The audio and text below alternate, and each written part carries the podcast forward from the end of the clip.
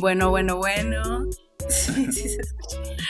Bueno, bueno, bueno. Bienvenidos al onceavo episodio de En su jugo, eh, el podcast del supuesto. Bienvenidos todos. Oscar, ¿cómo estás? Bienvenido. Hola Alicia, pues bastante bien. Ya con los exámenes parciales bastante encima, ¿no? Como que justo termina el principio de abril con, con todo marzo, donde todo el mundo decide poner todos los exámenes juntos, entonces... Te empiezas a ver, como que vas viendo desde febrero cómo se viene la ola y en marzo pega. Sí, aquí ya pegó la, la ola, pero pues bien, la verdad es que hoy tenemos un tema que está bien interesante, bien actual. De hecho, mi cercanía con el tema más reciente viene de que mi hermana me dijo que ahí me iba, me iba a dar mi, mi regalo de cumpleaños en bitcoins. mi hermana estudió diseño industrial, entonces se me hizo como, y me preguntó, ¿tú no estás en ese rollo que estudias economía? Eh, ¿Cómo no has comprado nada? ¿Qué, qué pensás que va a pasar? Y, pues dije, bueno, hay, hay, que aprender un poco más para ver qué vamos a hacer con, con los bitcoins. Sentiste la necesidad del conocimiento para responderle a la hermana de Bueno, entonces hoy traemos aquí a, a, Jordán y a Juan Pablo, ambos estudiantes del ITAM, que nos, nos van a contar eh, sobre pues todas las criptomonedas, todo este movimiento que está pasando. Ellos también eh, escriben bastante en el supuesto sobre el tema. Entonces, a ver, si quieren se pueden presentar. Adelante, Jordán. Gracias, Juan Pablo. Eh, pues, como bien lo mencionaste, eh, Oscar, mi nombre es Jordán, soy ahorita estudiante de octavo semestre de, de actoría este, y pues me interesa bastante mucho este tema de, las criptomonedas. Recientemente escribí un artículo en el supuesto, apenas la edición pasada, sobre qué son los NFTs, un tema muy interesante que ahorita vamos a tocar y pues yo estoy muy feliz de estar con ustedes. Gracias. Sí, pues bueno, igual que Jordán, eh, yo soy eh, una persona que pues escribe bastante en el supuesto justo de de temas de finanzas, ahorita con todo lo de las criptomonedas, escribí hace algunos meses igual de la Bitcoin. Eh, soy estudiante de economía de octavo semestre y pues nada, igual muy feliz de estar con ustedes, muy emocionado, es un tema bastante interesante y que seguro le podemos sacar mucho jugo. Así es, esa es la idea. Quiero aprovechar hacer como un shameless plug de lo chido que es escribir para el supuesto e invitar a la gente a escribir por el supuesto de los temas que le interesan. Por eso también nos permite como contactar y leer a personas que les interesan los mismos temas que nosotros y así nos podemos acercar nosotros tanto a Jordán como a Juan Pablo a través del supuesto, ¿no? Entonces siento que es como un gran espacio ahorita que no tenemos espacios físicos donde compartir eh, el supuesto sirve como un gran espacio para intercambiar ideas, ver más o menos cómo va, en qué está pensando la comunidad, etc. Entonces, invitando a los estudiantes a participar. Muchas gracias. Ahí eh, es gratis, el supuesto. Pueden leer ahí el PDF. bueno, pues, pues bueno, yo creo que todos tenemos, todas las personas de nuestra generación al menos, tenemos una vaga idea de de qué es una criptomoneda y lo que más ubicamos es el Bitcoin, ¿no? o sea, pues la verdad es que es la única que yo ubico. Entonces, no sé, tal vez podríamos empezar por, por platicar más o menos qué, qué, es el Bitcoin exactamente. Sí, sí, sí, con muchísimo gusto. Pues mira, este, lo primero que tienes que saber es que el Bitcoin, como tú lo dijiste, es una criptomoneda, es decir, es una moneda totalmente digital que se utiliza como un sistema de pago y de mercancía. Sí, hay de hecho actualmente muchos, ya muchas empresas que están aceptando este método de pago. Por ejemplo, Tesla, Mastercard está muy cercana a aceptar bitcoins para hacer transacciones y así. Y lo interesante de esta criptomoneda es que surge en 2008 por una persona que nadie sabe quién es. es eh, su nombre es Satoshi Nakamoto, o bueno, ese es al menos el alias. Nadie tiene idea de quién es, no saben ni siquiera si es un grupo, si es una persona nada más. En, fin, es, todo un tema con eso, ¿no? Y lo que es muy interesante acerca de la Bitcoin es que, para empezar, está en una red que se llama blockchain, que es como si fuera el Internet, haz de cuenta, pero específicamente nada más de criptomonedas. y esta red lo que hace es que impide el doble gasto de, de las criptomonedas, de la Bitcoin en este caso, y también impide la falsificación, ¿sí? Entonces es una moneda que la verdad eh, en ese sentido otorga muchísima confianza en, ese tema, pero igual que es un tema muy pues polémico, ¿no? Porque tampoco está controlado por ningún banco central, por ningún país, es totalmente descentralizado. Entonces, pues bueno, eso yo creo que es lo principal. Hay 21 millones de bitcoins actualmente y, pues ya estamos acerca, bueno, muy cerca de, de acabarnos estas bitcoins, por así decirlo. No sé si Jordán ahí también quiera comentar algo. Sí, justo algo que mencionó Juan Pablo que a mí se me hace muy interesante y nada más rescatando la última parte, es que a diferencia y comparándola con la moneda fiduciaria, el dólar, los pesos mexicanos, pues los gobiernos pueden imprimir eh, como se les dé la gana, por así decirlo, la cantidad de dólares que ellos quieran para financiar sus políticas monetarias, en Estados Unidos el caso de sus políticas de guerra, etcétera y por ejemplo, con Bitcoin es totalmente distinto. Solo habrá en toda la historia 21 millones de Bitcoin y nada más. Entonces, ahorita me parece que estamos llegando a ese número. Estamos alrededor de 18 millones. Todavía no se terminan de crear, por así decirlo, los 21 millones, pero así está establecido. Entonces, lo que tenemos cada año es, un, es una moneda deflacionaria. Entonces, eh, eso también está muy, muy interesante y hace muy, muy rico este tema. Ok, ahí les puedo hacer una pregunta yo así para, para explicar a quien no entienda, ¿no? Por, uno, ¿por qué son 21 millones? O sea, así se programó, así lo dejó dicho Atoshi Nakamoto, o cómo, o por qué son 21 millones. Y además, solo para quien esté escuchando esto y nunca haya hablado de dinero, eh, ¿a qué te refieres con que es una moneda deflacionaria en términos como si se lo estuvieras explicando a tu hermano de 10 años? Ok, eh, pues en primer lugar sí, tenemos que entender Bitcoin, como lo mencionó Juan Pablo, como una moneda digital. Esto es, vive en código totalmente. En la computadora hay programadores que se dedican a, darle seguimiento a este código. Entonces, Satoshi Nakamoto en el 2009, cuando hizo este código de computadora y lo dejó correr, eh, pues él puso que nada más iban a haber 21 millones de monedas lo que lo hace muy, muy interesante, este, este número mágico. Vaya, ¿y, qué significa que que hay 21 millones de Bitcoin eh, en términos, como yo lo mencioné, como yo lo mencioné antes, este, deflacionarios? Pues prácticamente significa que, eh, digamos, si nosotros vamos a comprar pan, por así decirlo, eh, imagínense que en el pan nosotros tenemos una canasta gigante de bolillos, tortas, lo que ustedes quieran, bolillos si quieren. Imagínense que tenemos 10, 8, 20 bolillos.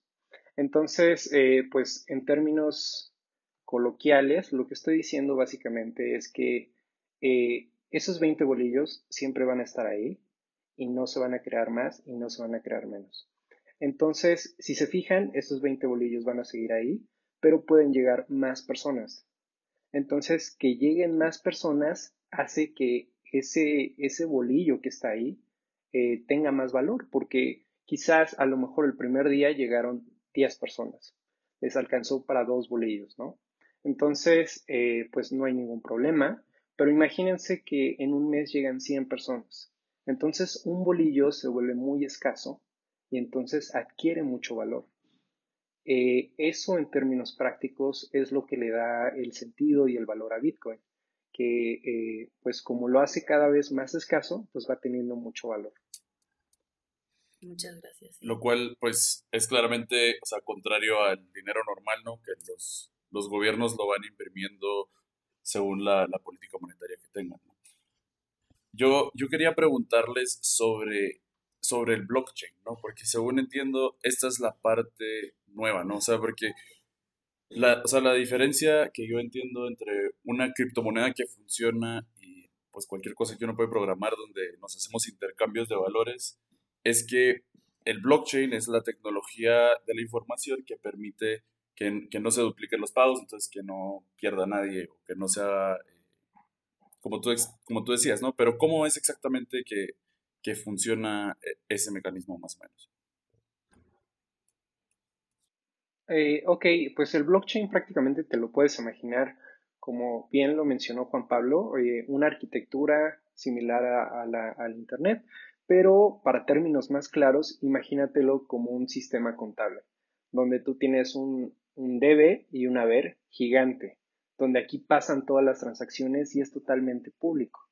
Entonces, eh, digamos que nosotros nada más le agregamos criptografía y mediante esto nosotros tenemos un libro público que es completamente descentralizado.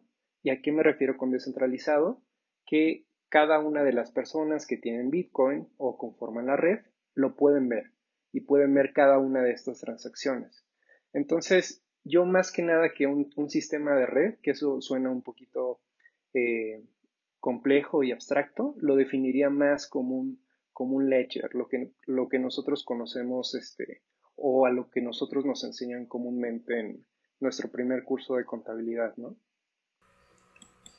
Eh, igual como para complementar inclusive, este, también se podría decir que, justo como dice el nombre blockchain, eh, se, puede, se puede decir como que son varios bloques y que cada bloque almacena una cantidad de registros y transacciones, además de información referente de ese bloque, ¿sí? Entonces es justo lo que mencionaba en un principio acerca de cómo es un bloque y este bloque tiene como su propio ADN o su propio código, no se puede copiar, no se puede este, ni siquiera hackear ni nada. Sí, entonces es lo que hace muy interesante el tema de los blockchain.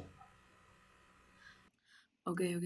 Y digamos, ya solo como para dar como perspectiva, como ¿hace cuánto existen las criptomonedas o el Bitcoin, para poner un ejemplo? O sea, ¿cuándo dejó eh, su creador esto puesto y más o menos como cuál ha sido el desarrollo para llegar al momento que estamos ahora con las criptomonedas?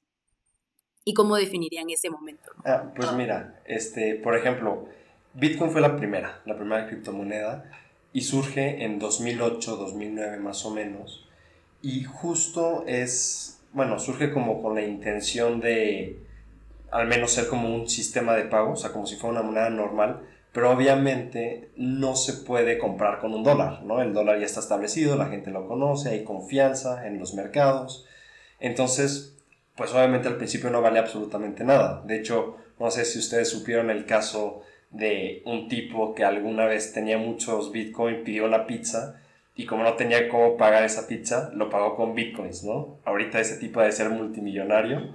Eh, pero justo, o sea, el tema es que el, el, el bitcoin no tenía valor o casi no valía nada al momento de su creación y conforme la gente lo va usando más y más y más y se va haciendo más conocido y se va aceptando en otras tiendas como Tesla, por ejemplo, como Mastercard y así, ya la gente empieza a tener mucho más confianza en esta moneda y ya empieza a sonar como una como un medio de cambio, por así decirlo.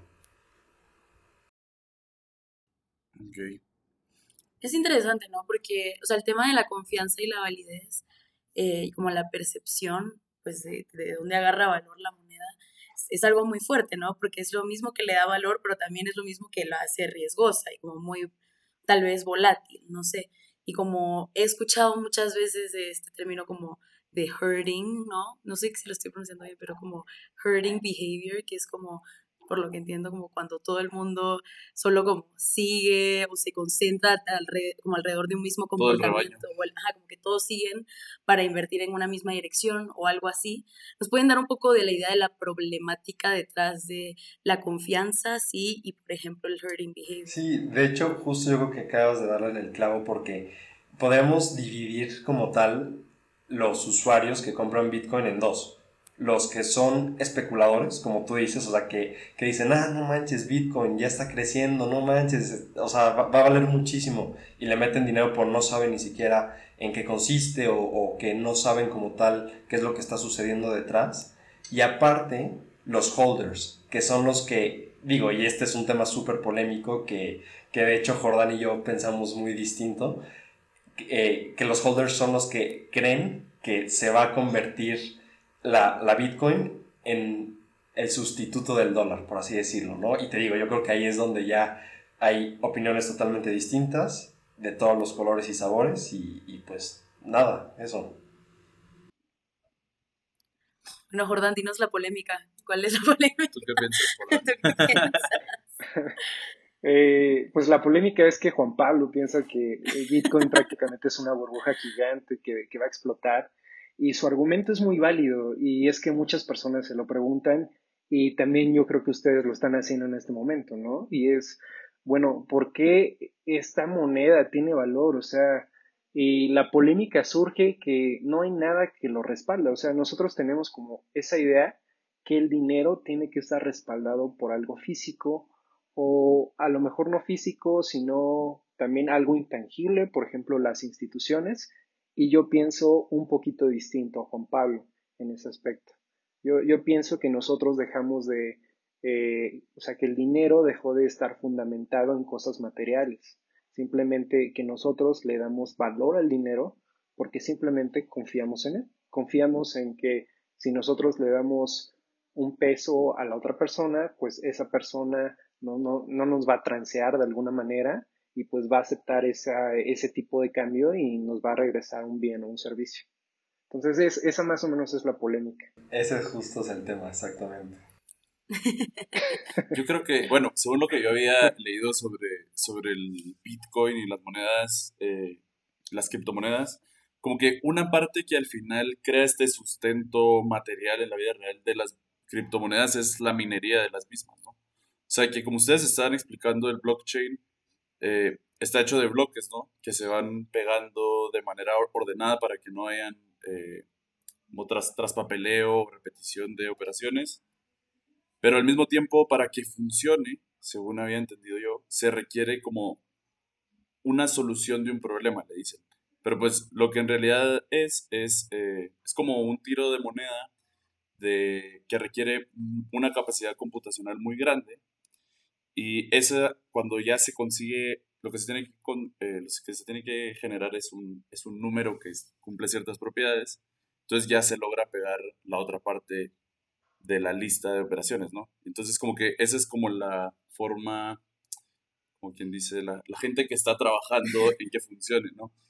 Y según entiendo, lo que, habían lo que se programó originalmente en el Bitcoin es que por cada eh, bloque que se pega, la persona que minó ese bloque, o sea, que solucionó el problema, recibe, recibe un pago, ¿no? Y así es como se generan los, los bitcoins hasta los 21 millones, ¿no? Que, que, que serán. Pero lo, lo, que sucede es que muchas personas han puesto capital de verdad, eh, o sea, son campos enteros de, bueno, no son campos, son como galeras llenas de compus que no tienen pantalla, ¿no? Pero solo están resolviendo estos problemitas y que son como el banco personal de alguien donde están generando Bitcoin. Sí, o sea, yo creo que de cierta forma e, es, ese es el banco central de, de, las Bitcoins, ¿no? Porque es, o sea, decir, el banco central lleva el sistema de pagos, ¿no? En, en la mayoría de países. Y pues en el caso de la Bitcoin, pues sí existe este mundo eh, material que, que está trabajando, ¿no? Todo el tiempo ahí. no, no, sé qué, qué opinan ustedes de eso. Sí, sí, sí. O sea, bueno, por mi parte, justo, yo creo que tienes toda la razón. Y, y, y, vuelvo a lo mismo, que yo creo que justo el tema polémico que ya está para ese capítulo de Black Mirror, es que ya todo se está yendo a lo digital, ¿no? Y entonces, pues igual, por ejemplo, está muy interesante el tema de las NFTs, que, que igual después ojalá podamos tocarlo. Este, pero pues justo el tema es que no hay nada físico y, eso puede en un futuro tal vez crear como cierta, no sé, ciertos conflictos, ¿no? No sé qué piense Jordán. Este, sí, Oscar, eh, volviendo al tema de lo que decías de, los mineros, eh, nada más explicando brevemente esa parte, pues eh, como mencionó Juan Pablo, es un libro, o como yo mencioné también, es un libro contable donde tú en cada bloque haces una transacción. Entonces, esta transacción, digamos, para que no se duplique, eh, porque ahí generaría un problema de dinero, pues hay una persona o personas con ciertas capacidades de cómputo que compiten por verificar que esa transacción es válida. que nadie la está copiando, que nadie está robando dinero. Entonces, eh, el primero o la primera persona que resuelva, eh, en este caso, que confirme, digamos, la transacción a través de un método criptográfico, pues recibe cierto, cierto Bitcoin. Entonces, eh, pues dejando eso en claro, efectivamente, pues ahí estamos viendo que realmente Bitcoin pues no se está creando de la nada, como muchas personas piensan. No es como que yo te regalo un pedazo de código y automáticamente tú puedas generar y generar Bitcoin, eh, pues sí tiene un proceso y pues ese proceso pues bien lo respalda, ¿no? Eh, también, también hay un tema de uso, hay también un tema eh, relacionado a por qué las instituciones piensan que es, por ejemplo, una burbuja, pero bueno, todo, este tema polémico lo iremos, lo iremos tocando a lo largo de la charla. Sí, yo aquí quiero tal vez traer un poco de fácil de mi bagaje, no sé. Pero más allá de como las especificaciones como tecnológicas de por, o, o la objetividad de por qué tiene valor, a mí, o sea, a mí me llama mucho la atención como el fenómeno de la criptomoneda porque al fin y al cabo también refleja como la importancia de nuestra, o sea, de nuestra valoración de las cosas, ¿no? Y nuestra percepción de las cosas, de las personas, pues, y, y de la capacidad colectiva de redefinir valor también, como que eso es súper poderoso, o sea, perdón, pero está muy impresionante que tengamos como toda una historia de cómo generamos valor y las instituciones que tienen la legitimidad para hacerlo y que de un día para el otro en el 2008, bueno, obviamente no es de un día para el otro, ¿no? Pero se crea este nuevo mecanismo que poco a poco tantas personas logran eh, valorar y reconocer que de cierta forma cobra legitimidad y al mismo tiempo nuestras instituciones deberían estar fundamentadas, no solo deberían, y sí están fundamentadas un poco en lo mismo, ¿no? Entonces, en ese sentido, pues una está escrita en papel, en leyes, y la otra no, la otra va más allá de la nación, ¿no? Y al fin y al cabo, pues vivimos en un mundo que funciona más allá de la nación. Entonces siento que no sé, eso también la hace muy cabrón, más allá de, del objetivo, de qué le da valor, también como que nos hace reflexionar más allá de nuestra capacidad como sociedad. Pero ya antes de que nos vayamos al mundo, bueno, perdón, Jordan, cuéntame, perdón. Solo no me quiero ir a mis rabbit holes así como... No, no, tienes, tocaste, tocaste un punto muy importante y eso es lo que más me encanta de Bitcoin. Eh, más que nada, eh, yo pienso que tal cual Bitcoin es una institución.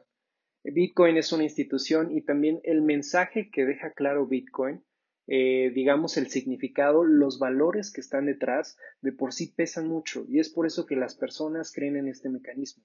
Algo que se nos, eh, se nos olvidó mencionar a Juan Pablo y a mí es que en la primera transacción de este personaje, este grupo Satoshi Nakamoto, eh, en, el primer, en la primera transacción él escribió un mensaje eh, y el mensaje era muy característico. Decía que otra vez los bancos están siendo salvados por, eh, en este caso, el gobierno. Y se refería precisamente a la crisis que estaba teniendo lugar en 2009. Entonces, justamente el mensaje de Bitcoin es, bueno, nosotros vamos a cambiar de paradigma Recordemos que en el 2009 estaba toda la crisis financiera provocada por los blancos, por los bancos y la desregulación y mucha gente perdió su trabajo, empleos, etcétera. Y, de ahí, eh, pues, eh, Satoshi, como tú dices, vamos a cambiar el paradigma y vamos a democratizar esto, de forma en que la gente sea dueña de su propio dinero. Y bueno, si quieres, si quieres nada más, este, con eso cambiamos de tema, pero se me hacía muy importante mencionar ese punto que, que tú comentaste. Sí, no, porque sí estaba buscando resolver una problemática, una problemática que sigue muy vigente, ¿no? Entonces, bueno, para cambiar de tema como y además materializarlo un poco, podríamos preguntar como, ok, la Bitcoin es una, una forma para resolver ese problema, ese problema que nos describe a Jordán, eh, pero pues hay alguna, o sea, las criptomonedas van más allá del Bitcoin, entonces como me interesa también hablar como qué otras alternativas a, la Bitcoin ahí. Eh, no sé, quién nos quiera comentar al respecto.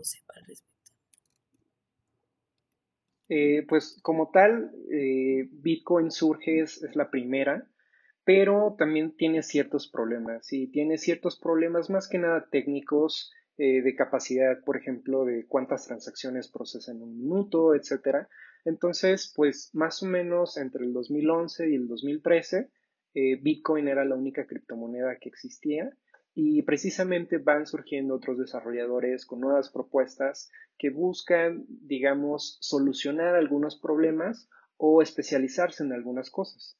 Es el caso, por ejemplo, de dos criptomonedas que salieron eh, representativas. La primera que salió después de Bitcoin fue una que se llama Litecoin.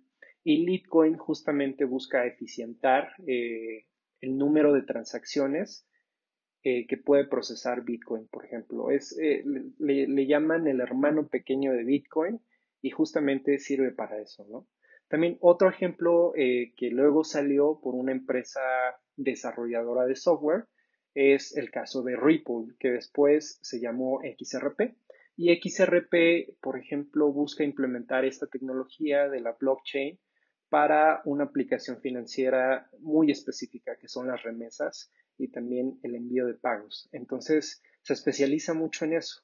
Y digamos que es la criptomoneda por excelencia para que tú puedas mandar remesas y pues puedas interactuar sin ningún problema, sin ninguna barrera entre tú, por ejemplo, y una persona de China o de Singapur, de Europa, eh, sin tener que pasar por ningún intermediario y, por supuesto, también sin tener eh, que pagar eh, comisiones excesivas que a veces nos cobran los bancos, ¿no?